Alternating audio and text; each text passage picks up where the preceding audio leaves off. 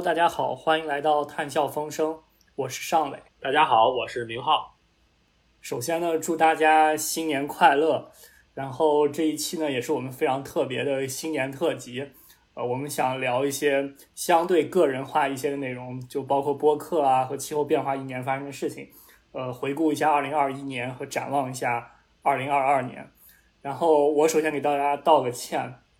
是因为我在录制这期节目的时候，其实正赶上美国当地时间的跨年，然后我刚从旅游回来，然后我一边吃着泡面，然后家里的猫因为刚见到我，然后也一直在旁边叫，所以如果大家听到泡面声或者是猫叫声，就把它当成一个新年的祝愿。我争取在后期剪辑的时候把这些声音剪辑掉。呃，我们今天呢，先来聊一聊我们。呃，关于这一年做播客的一些感受吧。呃，那我们就从最开始，就是我们为什么要做这个播客开始说起。我现在是这个呃上海隔离，然后我现在已经是二零二二年的一月一号了，然后也祝大家新年快乐。我还挺感慨，就是有我不知道这个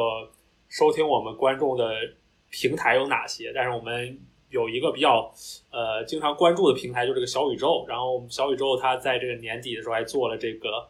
相当于一年的回顾吧，然后还给我们这个主播有这种主播的数据，然后我们觉得看到了我们的节目应该是被打开了三万多次，然后累计收听的时间有九千八百多个小时，我觉得还是还是挺感动的。我觉得也是一个呃，它也是一个鼓励我们继续做下去的动力，所以也确实要感谢过去一年支持我们的听众和这个来给我们节目做做客的嘉宾。就是因为是昨天是北京时间跨年嘛，然后我还写了这个个人项总结，然后我当时就就这一年能做一个播客，对我来说还是一个挺重要的一个事情。然后我觉得最开始做播客的时候是，呃，我当时感觉到我当时作为一个高年级的博士生，然后对呃这个环境啊、气候变化呀、能源呀等等方面这研究很有兴趣，甚至想以此作为自己的这个职业的发展，但其实。我感觉我除了对我对自己的具体的研究很了解，然后说的很清楚，也可以跟同行很好的交流。但其实当我在跟不是同行的人聊天的时候，我有时候觉得非常困难。呃，因为就是我对这个领域那些大问题，他们是什么？就是第一，我不知道哪些是大问题，不知道哪些是呃普通人关注的问题，而不是作为一个科学家一个非常细分领域里面的学者关心的问题。然后，哪怕我知道那些大问题是什么，我对这些大问题也没有任何的感觉，这是一个挺大的问题吧。特别是作为我们这种环境的这种比较应用的学科，我们就是要这个这个学科的发展是日新月异的。我们作为这个学科的学习者和从业者，就应该走在这个领域的最前面。那么，我们就不能只走在自己这个细分研究领域的最前面，我们要知道这个整个的大环境是什么。所以我当时就觉得，我做播客的一个。挺大的希望获得的就是能够通过和呃大领域内不同学者的对话，然后能够了解他们都在做什么，然后他们都在想什么问题，然后进一步了解这个领域内有什么大问题。然后我们昨天数了一下，我们到录制今天这期已经上线了十八期，但是其实我们已经录了二十期。这二十期里，我觉得还是有挺多收获的。待会儿我们可以呃再具体聊到不同期。对，我突然想到，就是，嗯，就其实二十期有几期是上下分级，然后我们可能基本上还能保证一个月跟两期左右的频率吧。然后我们第一期录制的时候，其实就完全没有任何脚本，然后就直接上了。呃，呃，后来听起来其实也还可以哈。然后我们这一期呢，也没有准备任何脚本，就是也是随便闲聊，然后可能也不会有很多逻辑。呃呃，然后我我想，如果就是给给给我们这个播客一个定位的话，就是我们这个播客和别人播客有哪些区别？我觉得肯定首先是呃气候变化碳中和是我们的主题，呃，然后大问题是我们的这个核心特征，然后青年学者，呃，对，是因为我们呃呃我们可能都处在这个阶段，然后我们也而且也邀请不到更权威的嘉宾，对，而且也邀请不到这种。更加权威的嘉宾，所以我们暂时呢是青年学者，所以我所以我我觉得还是挺感谢这些，就是很早就来我们节目来支持我们的一些老师和一些朋友，就因为特别是前期，我觉得播放量其实我们现在逐渐在上涨的，然后他们呃做了很多支持和宣传，然后其实对我们的播客也有很大的帮助。我们就聊一聊，就是呃，就是觉得做了这么多期以后，这一年觉得哪一期可能呃，如果就是观众是新来的朋友的话，你会给大家推荐哪一期你比较喜欢的？对，我觉得我可能推荐两期吧。一期是如果对这个呃题目，比如说气候变化碳中和这个题目感兴趣，但是之前对这个接接触非常少的话，我会推荐我们这个有一期应该是什么环境六六月五号环境日那个特别那期节目，那也是我们第一次上首页。然后我们我记得很清楚，我们当时在那上首页之前，大概可能只有二三百个关注吧，然后上完首页就直接达到了。一千多，将近两千的关注，然后我觉得那一期就是它是一，其实跟我们其他期都很不一样。那期是一个比较科普向的，但是我觉得它就是把这个气候变化的这个大概的逻辑，应该讲的还是应该是用用很浅显的语言吧，然后大概介绍了一下。所以我觉得，如果是呃刚入这个领域或者对这个话题感兴趣，但之前没有太多知识储备的听众，呃，我觉得那一期应该还是还是挺不错，可以作为第一期开始。听的，你的第二个选择是什么？我第二个选择是，其实我比较推荐我们。当然，我就想说，肯定是我们我们自己录了一些节目。我觉得那几期节目的质量其实一般，因为我们都不是那个领域。比如说，我们我记得很清楚，我们聊那个电动车那期，其实我们俩谁也不懂电动车。然后我们还还在那期节目之前还去看 B 站的视频。其实就就就我觉得那些节目可能它的质量一般，但是我们请到的每个嘉宾其实都是他们领域内的专家和佼佼者，所以其实。呃，我觉得每那个每每期和嘉宾的对话都非常好，也让我学到很多。但是如果我非要在这嘉宾里挑一期的话，我可能会挑那个我们跟呃伯克利的冯艳磊博士对话的那个关于呃森林和气候变化的关系，以及种树能不能解决气候变化这个问题这这么一期节目。就我觉得，第一，它是对我来说个人学到知识很大的一期，因为它跟这个森林生态学这个部分内容和我之前自己的学术背景，它的。呃，交叉的程度很小。然后另一方面，我就想，这个种树其实也是一个我们日常听众很感兴趣的。包括我，其实每期节目都会在在我的朋友圈宣传我们节目。但是我记得种树那一期是是这个受到这个大家的关注最多的，包括很多同学当时也还挺感动。比如说我的本科同学，他们可能是学呃，我记得有一个学国际关系的同学，然后他就在我那底下评论说他。这期学到非常多，因为他本来他对整个这个呃种树和气候的这个认知还停留在比如说小学、初中那种光合作用上，就他完全不能设想说为什么森林可以成为一个碳源。然后我就是我我觉得这个还是呃那那期节目能够达到这样的效果，我觉得也是也是挺有意思，而且对我个人也是我学到最最多的一期节目。尚伟你呢？那我就也来说我的两期啊。呃，我觉得我首先也是，如果听众没有呃不是很了解气候变化，呃或者是碳中和呢，我会推荐我们采访清华大学张达老师的那一期，那一期其实是非常高屋建瓴的一个科，我觉得有一些有科普性质的那一期。呃，然后除此之外，如果是说能源转型，我会推荐张川那一期，其实是我们非常早的吧，应该第二期，呃，我们有嘉宾的那一期。呃，这样两个节目，这两个节目的原因是因为，呃，我觉得我的研究非常大的和呃张达老师和张川老师都是符合的，但是呢，他们还是给了我很多的知识增益，而且就是我觉得对于普通听众来讲，也能深入浅出的理解就是这整个过程，所以我觉得这两期我会推荐给大家。对，我们之前讨论过，包括呃这个国际气候变化的治理。然后极端降水，呃，关键金属，呃，储能技术，呃，农业和气候变化的关系，气候变化和空气污染的关系，呃，等等等等这些吧。然后我觉得我从这些嘉宾身上都学到很多。然后我想特别提一期呢，就是有一期是比较特殊的，就是我们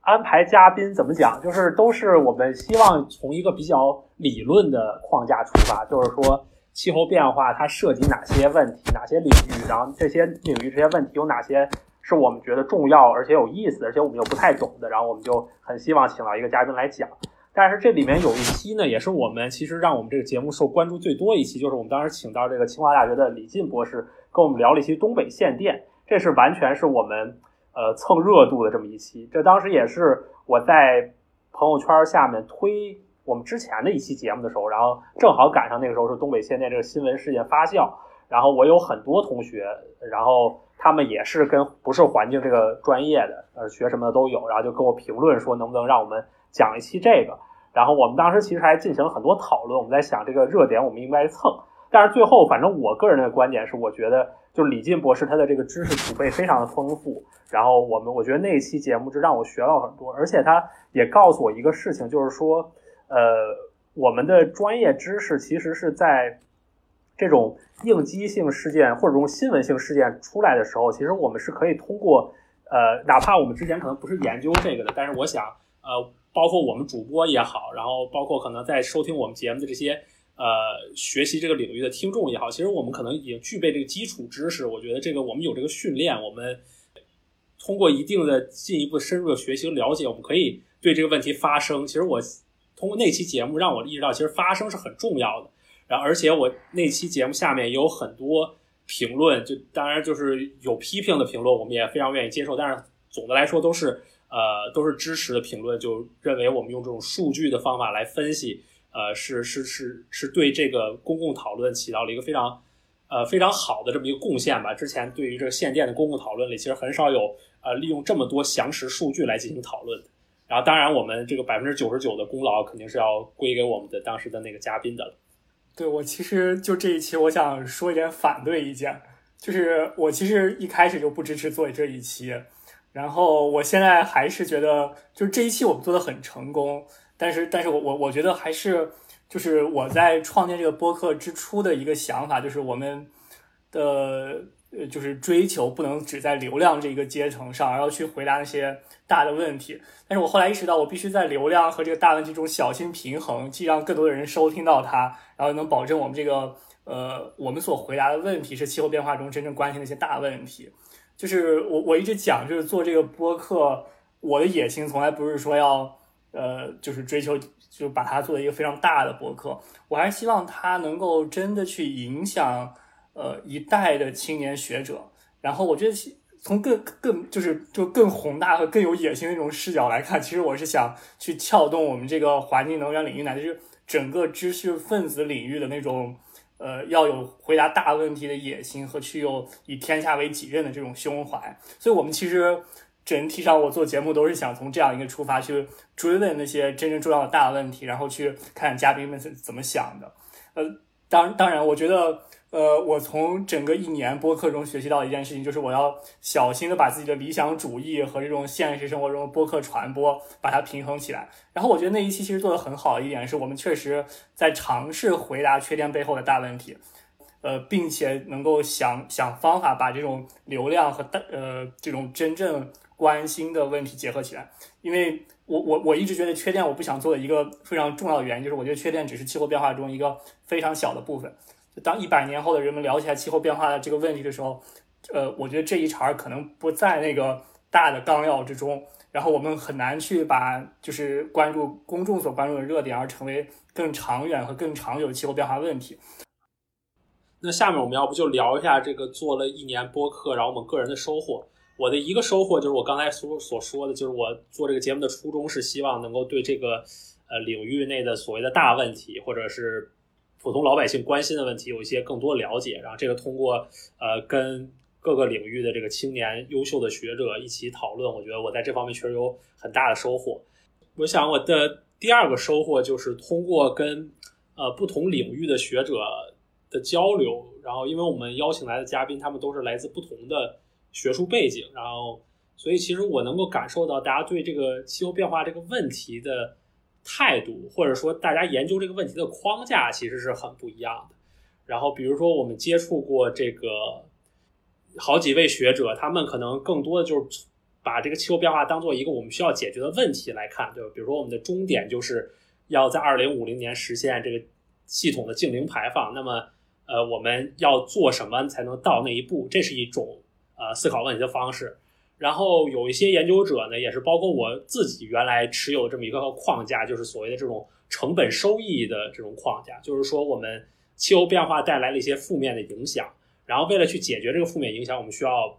实际实现一些实行一些政策或者采取一些行动，而这些行动有它的成本，那我们需要做的就是找到一个最优点，让这个成本和收益达到这个平衡，这是这是一套思路。然后另一套思路呢，就是更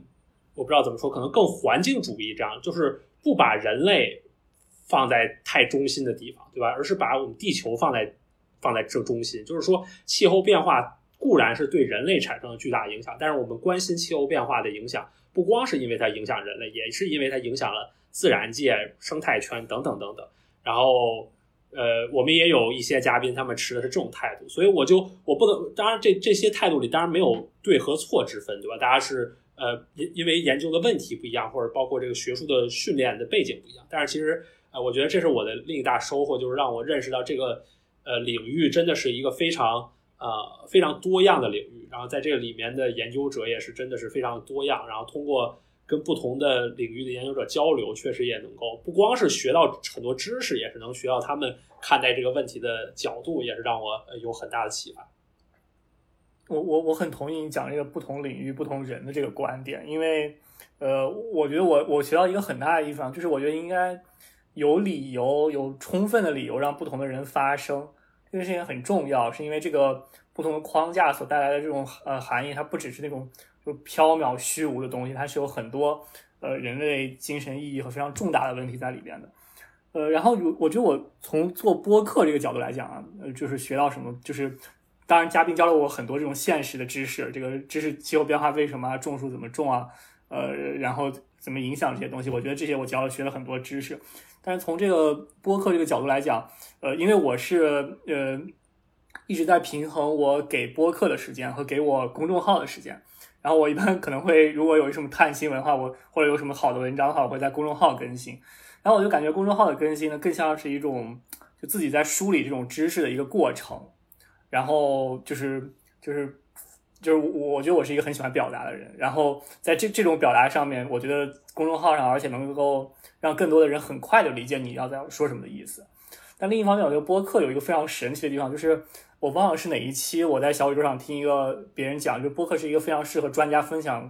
观点的一种形式。我觉得这确确实实是播客独有的一种特点，就是它是用声音，呃，而不是视频，也不是文字。然后你听专家讲他们的话的时候，它确实是最好的一个。让你从一个非常呃，就是从入门到差不多了解这个领域在做啥的一个最好的形式。我觉得我在做播客这点上，我觉得确确实实，我我我呃，我觉得我至少每一期嘉宾都非常成功的，让我从可能对那个领域不是很熟悉，了解了很多他们在做什么的这个事情。我觉得这一点是我做播客觉得这个东西应该理有理由做下去，而且做得更好的一个原因。然后下一个想聊的问题呢，就是。呃，我们二零二二年这这期播客，它的这个我们想做哪些内容，然后包括我们有什么企图实现的这种这种这种目标吧。我觉得首先是不要停更，呃，这很重要，这一点我觉得非常重要。就这点我觉得非常重要，就是我我其实觉得，我记记得是谁跟我们讲过播客有什么七个月之痒，就是说是这个播客如果。录制七个月还能再录制，一般会比较久。如果没有七个月，可能就停下来了。我们现在是过了七个月了吧？呃，对吧？我们应该有十个月。嗯，那我们其实还还还可以，因为我们现在还有一些存货，然后可能还有一些呃想要采访的嘉宾。我觉得我们还是能撑一年至少。但当然，我希望就是就尽量不要停更，这点非常非常重要。然后呃，我觉得从这样一个角度来讲，我在下一步想想做的事情，当然我们就要继续。呃，把很多我们其实没有讲的题目讲完，包括碳碳捕集啊、核能啊，呃，这个气候的历史变化呀，我就想邀请很多专家来讲一讲这些题目。呃，然后我觉得另外一件事情，我其实一直在想做的一个事情，叫碳中和的邀约，就是我其实一直想讲一些呃更加就是系统性的内容，就是。呃，如果你去理解这个气候变化或者能源转型，怎么去更系统的去讲一些这样的东西，就可能我可能就是先吹牛啊，把这个事情讲出去，就是呃，我希望将来就是，呃，如果我有这么一套东西，就是大家从这个入门能够大概听一听气我们的播客，能够把气候变化和能源转型领域的大的问题能够理解，然后也能理解就是最先进的研究是什么。我我其实一直想做一样东西，然后可能如果将来我做学术的话，教课的话，我也可以用这么一套东西。然后包括在这些领域里面最重要的一些文章是哪些？然后我们把整个这个系统的东西，我想把它叫做呃碳中和的邀约。实际上是因为呃取这个名字是因为我呃有有一个有一个书叫《文学的邀约》，然后后来呃有一个非常知名的博主吧，就是呃他有一个东西叫《政治的邀约》，然后我们把这个词目呃引引过来。如果大家对碳中和气候变化感兴趣的话，我希望呃也能够呃。做一些比较系统性的内容，这是呃我二零二零二年呃最想做的一个部分。对，关于这个碳中和的邀约，因为这个这个尚伟是在主导这个 project，他也邀请我参与了一小小的部分。然后对这个问题，其实我有很多想法，但是我们到后面再谈这个问题。然后就具体关于这个播客的二零二二年呢，我是希望我们的节目能够。呃，达到一种比较好的平衡，就就一半或者大概一半左右的这个节目是这种技术导向，就是说或者说是它是重在这个知识的分享的，比如说呃，这个碳捕集和封存它究竟是个什么东西，对吧？然后它的呃现在的成本怎么样？它的技术突破的瓶颈在哪里？就这种感觉，我就希望听众如果听了这期节目，呃，他就能够大概知道这个。这个技这个技术大概是个什么东西，对吧？然后你在接触的时候就有有这有这样的收获。我觉得这种比较偏重知识性的这个这个节目是，我觉得这个是呃非常重要的、非常好的。等等，然后类似的可能还包括，比如说氢能，这也是我的朋友圈下面有很多这个朋友说希望能讲一讲的。包括我自己其实对氢能也呃一无所知吧，所以我觉得就是讲一讲这种这种基础性、基础知识性的，然后以技术为导向的。呃，包括可能也有一些政策性的，比如说可能就我想不到特别好的例子啊。那比如说我知道去年有一阵儿我们讲这个欧盟的那个呃叫什么关税叫什么边境边境税调整，对吧？这也是就当时一个很很热的这种政政治题目，其实呃政策题目就类似这种，我觉得这种知识性的占一半儿，然后另一半儿呢可能就是跟我们下面要讨论的就是就很相关，就是我就希望就是还回到我们播客的初衷，对吧？就是我们。呃，其实这个初衷呢，也不是说，最起码对于我个人来说，不是说一个我特别有野心，想想想想把这个领域的大问题搞清楚。其实完全是出于一个自私自利的角度服务，就让我知道，假设我要从事这个职业的话，应该去做什么东西。其实是是一个很自私自利的目的来来来想这个问题的。所以我在想，嗯，就是有一些可能框架性的或者这种更整体性的问题，我就希望在另一半节目里讨论。比如说有一期。我一直很感兴趣，我知道尚伟和我都是这个历史的爱好者吧，算是。然后，其中一个很重要的问题就是说，这个气候变化在人类历史上究竟我们之前人类和气候的这种关系在历史上是什么样的？然后历史上告诉了我们，教给了我们哪些经验、哪些教训？然后，包括在中国的语境下，中国王朝的兴衰和这个气候或者是这种自然环境的变化有什么影响？其实这都是很有意思的问题。就当然这些期也是。从一个具体节目出发，但是我觉得它是有这种能够让我们思考这个框架是什么的这种感觉，所以我也希望能够做一些呃做几期这样的节目。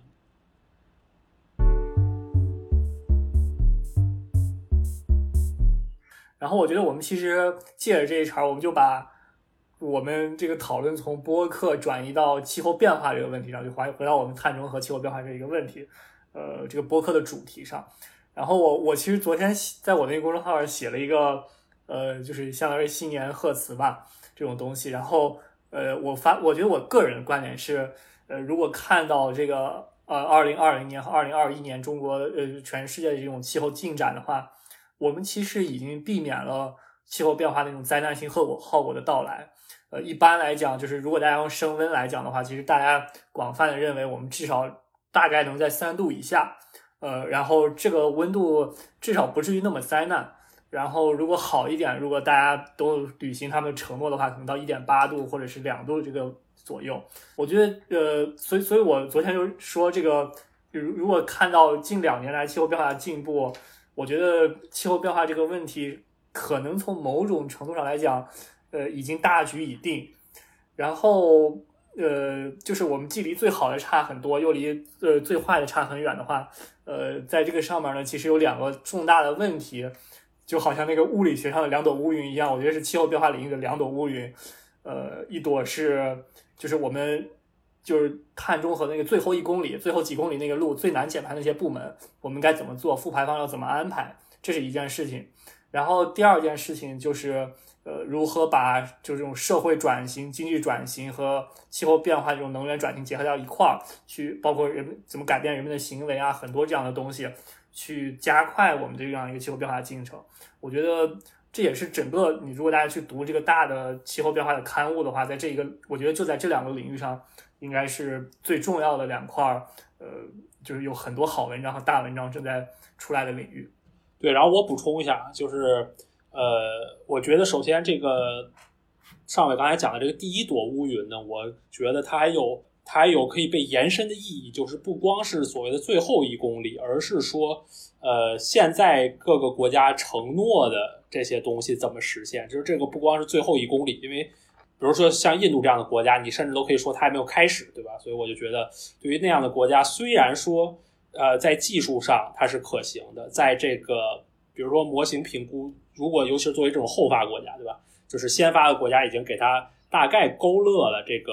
你怎么把你的碳排放降下来，但是我觉得还是有很多问题存在着，就说像印度。甚至包括中国这样这样的国家，我们怎么能够包括美国？就是我觉得世界上各个国家，对吧？就是尽管我们现在路径很清楚，但是究竟最后这个路径能不能达到？呃，其实我觉得还是有很多挑战。这未必是研究需要解决的问题，对吧？但这可能只是我们应该拭目以待、关注的这么一个问题。举手一下，我觉得那个刚才你说这段话是我说第二朵乌云的含义，就是我们已知它能这么走，但是怎么走到那个地方去，实际上不是气候变化要解决的问题，而是。经济社会转型所要解决的问题，包括政治转型这些东西，所以我我我把它放到第二朵乌云的底下。当然，这个乌云有点大了，感觉罩住了。而且我说，我我首先得纠正一下，这不是气候变化问题，这是应对气候变化问题。这个这个这个，我刚才觉得这个词非常的非常的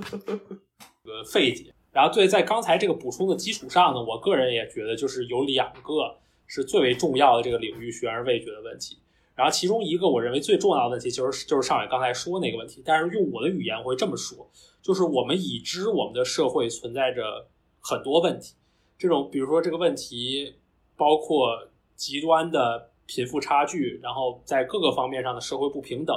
然后国与国之间的这种不信任，然后对于一些这种选举国家来说的近年来的这种呃民粹主义的兴起，或者说这个政治的两极化，然后其实。这些问题都是人类面临的重大问题，然后当然也包括新冠疫情这样的这种全球传染病，这也是这是一个问题之一。然后气候变化问题呢，既是人类所面临的重大问题中的一个，但是为了解决气候变化问题，或者为了应对气候变化问题，我们需要对我们的社会的方方面面进行改造。那么在我们进行这种改造的时候，我们能不能？也让我们的社会解决其他的我们社会所关心的这种问题，我们社会人类社会所面临的这种问题，比如说贫富差距不平等等等，这也是很多呃研究者现在关心的问题。当然，这个呃，这我我我个人的观点是，这是一个完全方兴未艾的领域，对吧？我觉得可能这个呃真正提出来可能也不到几年的时间，所以这其实是一个未来呃大有可为的领域。然后，这是这是我同意上面刚才说的，我也认为这是一个最大的领域。然后第二个领域，我就觉得当然是跟我个人研究有点关系了，就是所以说我就为了自己找碗饭吃。我觉得另一个很有意思的问题呢，就是但说大说小也不小了，就是说这个气候变化我们该怎么适应它的问题。就是如果大家去看所有的这种气候模型的数据，呃，就是因为这种气候系统的这种滞后性，对吧？哪怕我们今天停止碳排放，我们的这个温度还会。然后还会还会继续的这么延迟下去，就是说，呃，我们很可能将在我们最起码在我们的有生之年，甚至是在我们的后辈的有生之年，我们都要在生活在这个呃平均气温比工业革命前高一点五度、两度甚至更高的这么一个温度的区间内。对于这个温度区间将给人类社会带来的影响，其实我们才近年来才刚刚看到它对我们人类社会带来的影响。然后很多影响，比如说我们最近几年在美国所特别受到关注的一个领域，就是干旱对于人类社会影响。比如说干旱会导致水资源的短缺，然后会导致森林大火的频发，然后对于环境、人类都产生很多影响。那么在已知这个人类社会在未来的几十年就要生活在这种状态下的时候，那么我们这个人类社会应该做哪些事情来这个这个用用这个术语叫适应气候变化，对吧？就是让我们怎么能够调整我们的生活，呃，让我们让我们在这个在这个时代活得更好，对吧？对于生活在发达国家的人来说，对吧？你如果你已知山火每年就会都来，你该怎么调整你的个人行为？包括政府该怎么去控制这个行为？就如果你说的更大一点，对于比如说热带国家的这种极端贫困国地区的农民来说，然后已知这个气候变化会对农业生产造成毁灭性的打击，那么这些人呢，可能他们的一半的这个呃这个生计就来自于这个农业的这个收入的话，那么我们该怎么应对这种问题？然后包括呃也有很多问题是像在气候变化情况下有这种国际上的这个人口迁移甚至难民的问题，其实这些问题我都觉得呃。这个国际社会都没有做好准备，就我们不知道该怎么应对这种频发的山火，不知道该怎么应对这种频发的极端降水导致的农业欠收，不知道该怎么应对这种可能带来的气候的这个呃这个人口移动的这个这个这个潮流。所以我觉得这也是一个很重要的问题。从自私的角度说呢，这就是我最近几年希望能够做出一点贡献的这个这个这个领域。那我们就接着明浩这个话来说，呃。刚才我们在聊的其实已经是气候变化的一个相当大的这怎么去框架这个问题的一个想法了。然后，那我们就就就着我们这话来说来，其实，呃，就是我们这个这个博客一直讨论的问题，就是气候变化有什么大的问题？我我一直会这么想这个问题，就是一百年后或者一千年以后，如果有人想写一本书，或者想描绘我们这个时代，然后他可能会提到气候变化。然后，如果他去讲到气候变化的时候，有哪些关于气候变化的事情是我们可以在一百年或者是更久的尺度上，呃，大家认为能够气候变化给人类带来呃经验和教训的一些问题？然后，我觉得这是一个我对大问题的定义，就是它是超越气候变化本身的。对，我觉得这个就是我跟尚伟上次就是可能应该是二零二一年的时候。By the way，你那边已经跨年了，对吧？所以大家都到二零二二 年。我现在已经在对，祝大家新年快乐。对，然后只有加州还没有过年。对，对我想说，对，就是最开始我觉得这个问题真的是非常吸引我，因为我从来没有这么想过这个问题。然后，所以这个这么说有点这个这个见外啊。但是我觉得我刚才感谢了很多这个这个节目的嘉宾，但是我觉得我还是要很感谢尚伟。呃，就是我觉得我做这个节目很多内容是其实是从他身上学到很多东西，然后包括这个这个这个思路，其实我真的从来没有这么想过。但是因为我对历史真的非常感兴趣，对我，然后对，所以自打这个问题提出来之后，他就深深的吸引了我。我一直在想，然后我们当时还开玩笑，我不知道这个听到这儿听众有多少，但是我们反正我个人认为，就我们可能成为不了这个时代的马克思韦伯，但是我们。如果能够做出一些东西，成为马克思韦伯写他我们这个时代马克思韦伯写他书的时候的注脚，我就会觉得我我这个人生就有很很大的价值。然后说回来，我觉得一个，甚至我觉得可能这个问题是在我们有生之年都能看到，对吧？我们可能就能看到，呃，这个人类世界的这个温度就控制在了一个区间。当然，这是往好的方面想，对吧？也有可能，虽然这种。后果现在看来上去越来越不可能，那也有可能人类的这个减排行就完全失败了，我们就一直走上升温的途径。呃，但是看上去如果出现这样途径，那也那也也也虽然很不幸，但是其实也是也很有意思，因为现在我觉得大家主流上好像不认为那个事情会发生。但是 anyway，就是在我们可能比如说在我们俩要退休的时候，那是什么时候？呃，可能再过三四十年吧。比如说就是中国实现碳中和左右那个时期。然后我们可能会到时候可能我我们的那时候你不能讲那个那时候我我们才六十五六十六岁吧，那个应该是一个年富力强的时候，怎么就啊对 也不能算一个退休的时候，在我们职业生涯的这个后期，就这么说也好。对，就是等到我们这个六七十岁的时候，我们可能应该已经大概知道了，呃，这个气候变化最后这个问题的解决的。所谓的这个结果是什么，对吧？然后到时候也会有更多的人研究，包括后世的学者也会研究这个问题究竟是成功了还是失败了。但是我觉得，无论成功还是失败，这个气候变化领域留给人类的一个宝贵的财产，就回到刚才上伟提到那个最大的问题，就是我们是为什么走到了这一步？假设成功了，我们是为什么成功？为什么我们能够扭转这种呃过去一百年工业革命以来一直这种高排放的增长模式，然后走向新的一种模式？如果失败了，是为什么失败了？我觉得这个为什么是是一个呃特别重要，也是也是需要被被解决问题。从更学术的角度来说，就是为什么我们假设我们就是我们知道二到二一零零年的时候，或者说到二零七零年的时候，这个全球的温度固定在了一个值，那么这个值究竟是怎么达到的？或者从一个更学术的角度来讲，我们人类通过这个几十亿人的大家的直接参与也好，间接参与，为什么最后能够让我们的目标固定在这个温度上？它可能是一点四度，那就所就在在我们今天看来就是成功了。它有可能是二点八度，那在我们今天看来就是失败了。但是不管这个数字是多少，最后我们为什么固定在那个值？我觉得这，我觉得就是除了这个，就是为什么？我其实昨天就是我，我昨天是在宾馆里边随机写的，我随机写了三个大问题。我说，我觉得就是首先肯定，如果你聊到今天的气候变化进展，我觉得很多人都会聊，是因为技术的进步。然后什么技术的进步呢？大家都会说是光伏、风能和这个包括电池。然后光伏一个一个非常重要的问题就是，大家说碳中和的之所以实现，就包括各国各个国家提供碳中和，本质上是因为这些技术进步，大家看到了这种产业升级的机会和很多呃所谓我们叫新发展理念或者不管是怎么绿色发展的那种想法。然后一个非常重要的问题就是这些技术为什么会成熟？然后你就会回到这个最基本的那些政策，对吧？你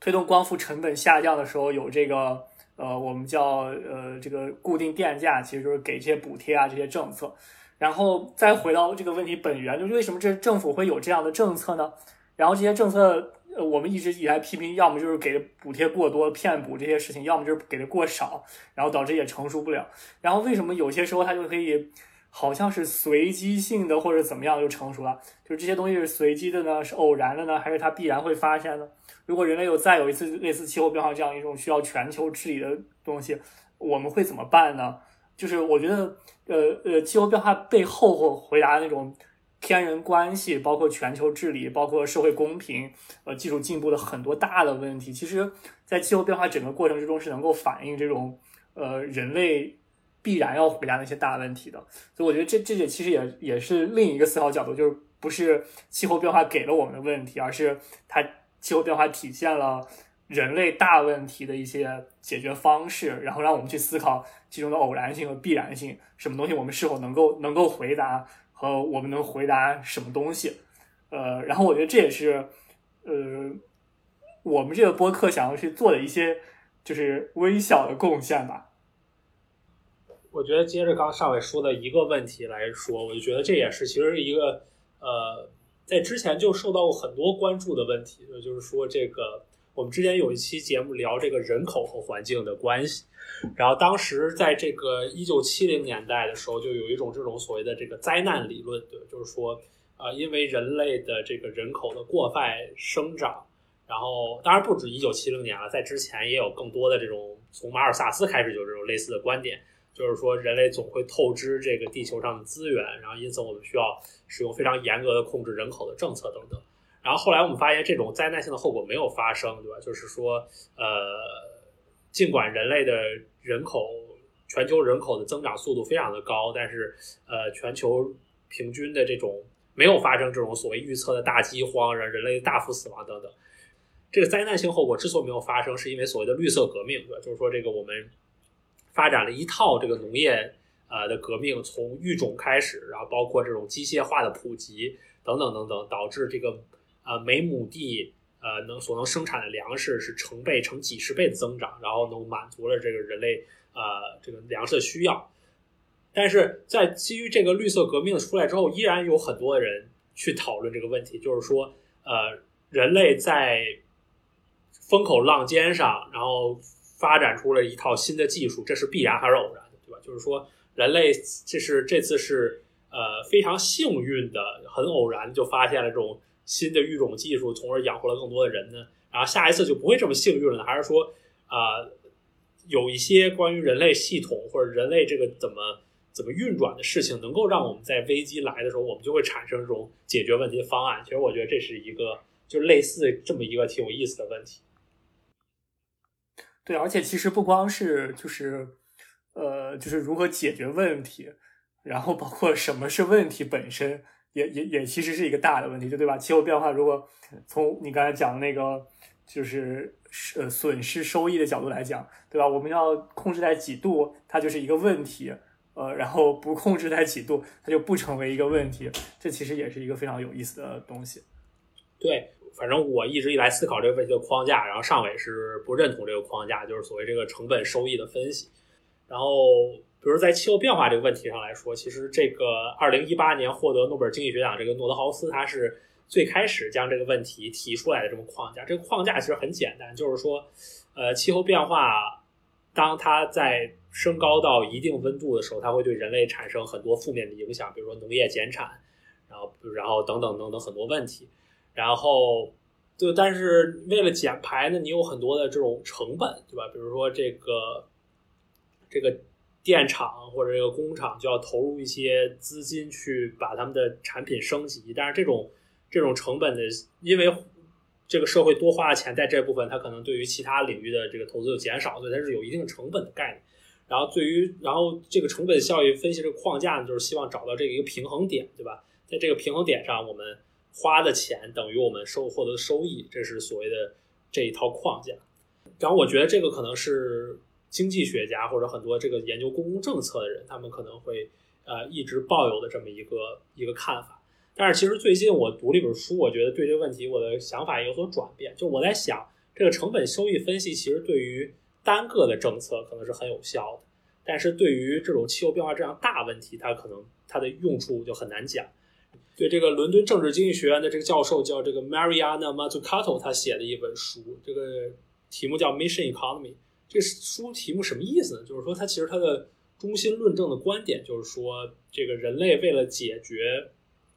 像气候变化这样的大问题，当然他列了几个问题，然后比如还有一个还有社会不平等的问题啊，包括新冠疫情等等问题。然后为了解决这样的问题，就是不能接受这种成本效益分析的这种框架。他之所以不能接受成本效益框架，是因为这种问题太大，你没有办法估计这个问题的成本，然后你也很难估计这个问题的收益。然后他所提出的这套观点是什么意思呢？什么叫 mission economy？就是什么？就是类似于这种，就是你把这个问题就当做一个你必须解决的问题，不管成本多少，你就是要解决这个问题。比如说，我们的这个全球的温度就是要控制在一点五度，就是要控制在两度。比如说，我们的这个新冠疫情就是要解决。但是，他这个文章之所以，他这个书的这个之所以他受到这个启发，他是受到这个美国当时阿波罗登月计划的启发。就是说，当时在这个登月计划的时候，就是美国政府出于跟苏联竞争的考虑，就是他们要求说，苏联已经第一个载人航天上天了，那我们就要做那第一个登上月球的人。那肯尼迪总统下了这个命令，就说我们在七年之内，然后是六二年提出的这个东西，六九年最后就成功了。在七年之内，我们就是要登月，然后我们不管这个成本多少，我们就是要完成这个目标。那这个目标是不能被 negotiate 的，你不能有一个人跟我说说，我觉得吧，这个钱更好，应该花在别的上面。当然，当然，美国当时是有很多这样的讨论，但是在那个框架下，这个目标是不能被不能不能不能讨论。我们讨论的就是我们要怎么达到那儿。然后这本书所 argue 的就是说呢，对于这种气候变化，类似于气候变化这种非常紧迫的问题，我们就需要一个一个政治领导人也好，或者全球共识也好，我们就是要达到一个温度目标。然后，那么为了达到那个温度目标，我们就是要通过鼓励各种各样的，比如说私有的创新呀，然后等等等等。其实它很有有，其实就某种程度上挺像我们这个中国这种特色社会主义的模式的，就是说这个呃。高层或者层级的政府定了一个目标，那之所以，但至于究竟怎么达到那目标，其实我们不做过多的要求，那大家就是八仙过海，各显其能。他认为我们应该解决气候变化问题，应该走这么一个框架，所以我觉得还对我还挺有启发的。我觉得就就就这个问题来讲，就确实可能单个政策，我甚至觉得单个政策的成本效益分析有时候都很不靠谱，然后广泛社会上的成本效益分析是没有必要的，对吧？呃，我们孝顺父母、养育孩子，不是因为从于我们个人角度来讲，去我们会觉得这个事情是什么，我们能受得我们某个社会收益最大化，就是这不是人类思考社会的方式，也不是定义人类生存意义的方式，也不是人类文明发展的一个方向。所以我觉得，cost benefit analysis 的这种这种流行，很大程度上我都觉得是一种资本主义工业革命一切问题货币化所带来的一种问题。我我我觉得其实反而没有必要，就很多时候并不是说它不能够，就你算哪怕能算非常精确的算出来哪个温度是全世界 GDP 最高的那个温度，也没有必要去做那件事情，这不是我们想要的方式，也不是我们定义这种呃。我我们怎么去行动的一个办法，呃，我我觉得我非常同意这个作者的观点，我我应该会去读一读这本书，将来也许试着去呃看一看这方面的内容，呃，至少至少在我这个时间点已经是二零二二年了，然后。呃，我我我们其实对我来说啊，我这期播客是从这个二零二一年做到了二零二二年，呃，也算是真的真的做做了整整一个这个呃，算是一种新的一个跨年方式吧。然然后我我我就想，既然我们聊了这么多大话题和大的东西，呃，然后我就想简单来讲几句话来结尾吧。呃，我们各自来说几句。然后我我想我想说的就是。对于整个播客而言和这个气候变化来言，我一直觉得，呃，我我们还是想去既做一些大的问题，也去面对一些社会的主要争议，呃，然后，呃，这也是我们希望在二零二二年所关注的内容。呃，然后今年其实十二月份的时候，正好是那个王安石一千周年的诞辰。我非常喜欢王安石的一句话，是王安石写这个送孙正之序的这里边开头讲这个叫呃时然而然众人也，己然而然君子也。就是说，如果是随着这个时间，就是大家都觉得正确，你觉得正确，呃，就是众人也，然后只有。井然而然是君子也。然后，之所以井然而然，不是说我们要做那种固执的人，而是我们的观点要经得起我们自己的深刻的思考和推敲。然后，我想我的播客就是想做这么一件事情，就是，呃，我们想追问嘉宾观点也好，是追问我们内心的观点也好，我们觉得它是正确的。呃，不管是这个时代怎么变化，我都希望它能是我们都能觉得当初我们的这样一个认为是是无愧于我们这样的一个想法的。然后我想说这个是因为对于学者来讲，其实有不同的办法。呃，你可以选择扎实做学问。然后像我这种比较喜欢，呃呃呃，就是呃表达欲比较强的学者，可能会想做一些除了写文章之外的别的内容。呃，然后很多时候我我会遇到一种考，就是别人问我这个问题，就是会说，就是你可以选择，呃，让你的关呃研究让更多的大众关注到，也可以让更多的政策关注到，也可以选择不被关注到。然后呃。有有一些人，我觉得观点其实非常好的。他们说，他们其实很不喜欢自己的研究被政府选到，或者是被大众选到。因为当他们觉得自己的政研究其实被大众和政府选掉的时候，是因为政府和大众本来就想做这样的内容，然后因为自己的内容和大众和政府所想的那种东西所吻合，所以他们其实是被时代选择了他们的内容。然后，呃呃。呃，我听说很多人想过，他们其实想做的研究，并不是说那种被政府和被公众所选择的研究，而是他们想去引领这个时代和做这种真正长期的和更深远的研究。我想，呃，这个播客我想做的目的也是，就是想做这么一件事情，就是，呃呃，人时然而然众人也，己然而然君子也。我们希望我们还是去做那些。呃，不是去追求热点，也不是希望能被别人呃和大众和就这种强权者所关注到的内容，而是我们希望去真正的去呃思考那些重要的话题，去开创这样一些话题本身。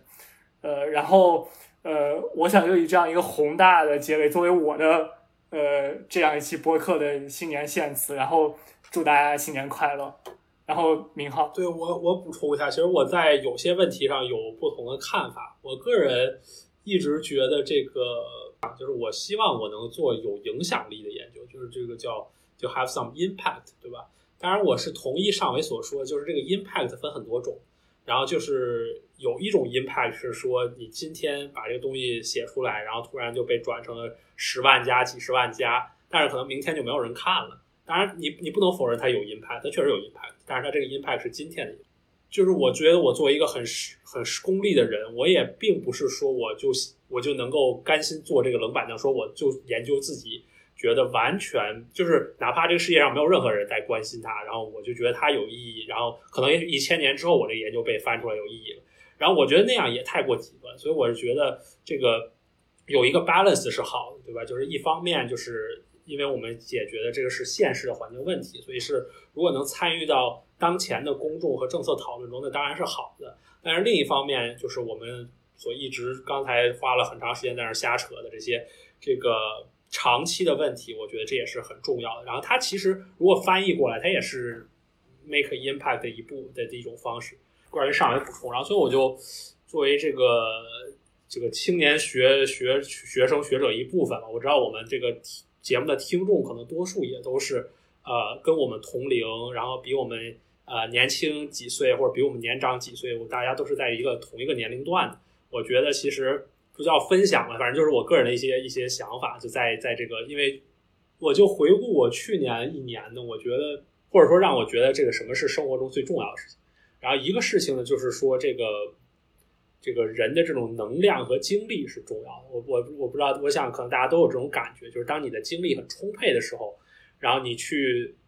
不管你写东西也好呀，做研究也好，甚至跟别人聊天也好。你才能够更能够把握住里面那些你经日常经常忽略到的细节，而我们其实日常生活中，包括我来说，我觉得我的很多时候我们的能量值是很低，我们就不能做到精力充沛，因为我们的工作生活非常的辛苦，非常的繁琐。就是说，那个作为博士生，然后或者博士后，就大家这个就是有很多的事情要干，对吧？你可能要改文章，其实就是说这个很多这种事情就就耗损了你的精力。然后，当然，我都知道这些事情是我们就发文章，大家都要生存，对吧？所以这个改文章是把文章发出来一个很重要的前提。但是，我就觉得，呃，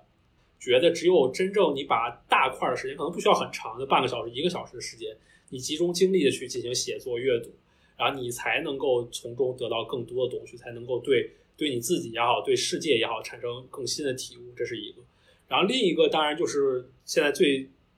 最热门的话题就是我们这个青年学者、青年学子，就是大家都太卷了，对吧？就是说这个为了得到一个好的职位，然后就很辛苦，然后有很强的 peer pressure，这我都完全感同身受。当然，这个说的有点像鸡汤了，对吧？但是我就说，呃，如果你在这个领域内有一些这个你所崇敬的学者的话，你去看他们的轨迹，固然有很多人是年少成名，对吧？很很很年轻就发了 Nature Science，然后从此一路奠定了很好的基础。但是更多的学者，国内外的，他们都是其实，呃，你看他二十多岁的时候，其实你很难看出来他会有日后那么大的成就。但是我想的是，其实他之后之所以有那么大成就，其实恰恰在于他二十多岁、三十多岁的时候，他一直对这个问题感兴趣，然后他一直在呃深耕这个问题。也就是说，他其实如果你把这个时间花到了，可能哪怕你不能得到世俗的认可，对吧？可能你发不出真正大文章，或者说呃。或者说，在在其他领域，你可能没有得到世俗意义上的成功，但是，呃，只要你，但是我一直就相信，就是说，只要你能够，就是你只要付出这个东西，它对于你自己肯定是有影响。就是说，你去看过的东西，对于你当然是有影响。然后，如果这样能持之以恒的做下去，我觉得相信，呃，我觉得大家都可以所谓的等来这个这个这个每个人。呃，不同意义上的成功吧，然后这听上去非常像鸡汤了，但是也是我这个想跟大家分享，跟跟大家共勉的。那我们就在这个地方结束吧，然后，然后谢谢大家一年来对我们这个博客的支持，然后，呃，我想不管是留言也好，然后呃点赞也好，转发也好，我也收获了很多呃大家意见和建议，然后我想特别感谢那些对我们呃提出一些。